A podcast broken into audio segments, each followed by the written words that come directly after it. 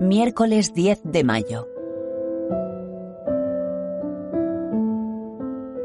A todo el que da fruto, lo poda para que dé más fruto. Del Evangelio según San Juan. En aquel tiempo dijo Jesús a sus discípulos, Yo soy la verdadera vid, y mi Padre es el labrador. A todo sarmiento que no da fruto en mí lo arranca, y a todo el que da fruto lo poda para que dé más fruto.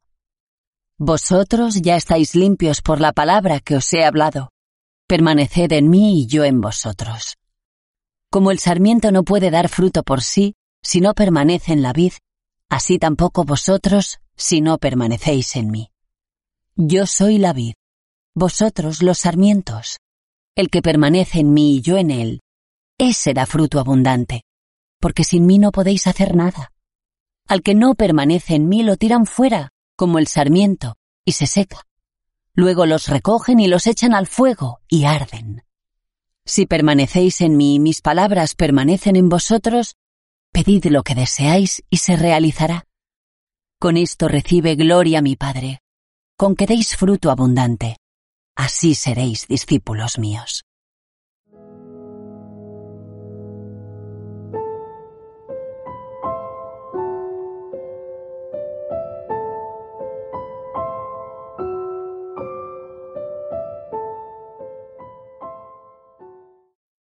Comentario al Evangelio por la hermana Maribí. Jesús, en este contexto de despedida de los suyos ante la proximidad de su muerte, quiere hacerles conscientes de la responsabilidad de su misión y de las actitudes que han de tener como discípulos de Jesús cuando Él ya no esté presente. La viña a la que se refiere Isaías es el pueblo de Israel. Jesús, al afirmar yo soy la vid verdadera, indica que es la vinculación a Él la que confiere pertenecer al nuevo pueblo escogido. No lo es por la pertenencia a una raza, cultura o lugar de nacimiento. Y el Padre, como experto labrador, cuida para que esa vid produzca frutos abundantes y verdaderos. Dejar que la savia de Dios amor vaya entrando y animando nuestra vida cristiana para dar los frutos que toda vid produce y que es nuestra misión y la de nuestras comunidades hacer posible el reino querido por Jesús con los pequeños gestos en nuestra vida cotidiana y con las posibilidades que a cada uno la vida le ofrece.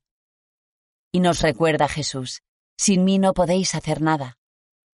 Agradecemos una vez más que como buen pedagogo sale a nuestro encuentro para indicarnos y animarnos en nuestra vida de creyentes, sacarnos de nuestra mediocridad en muchas ocasiones para reafirmarnos en el compromiso que requiere la radicalidad del Evangelio y repite una palabra que hoy casi puede resultar en desuso.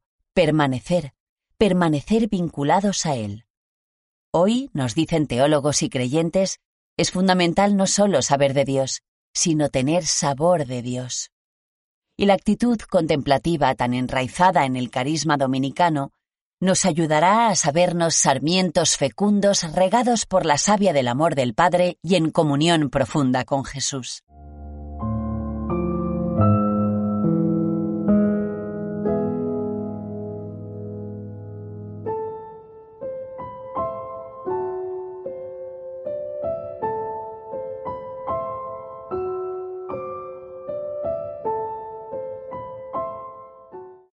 Comentario al Evangelio de hoy por Dominicos.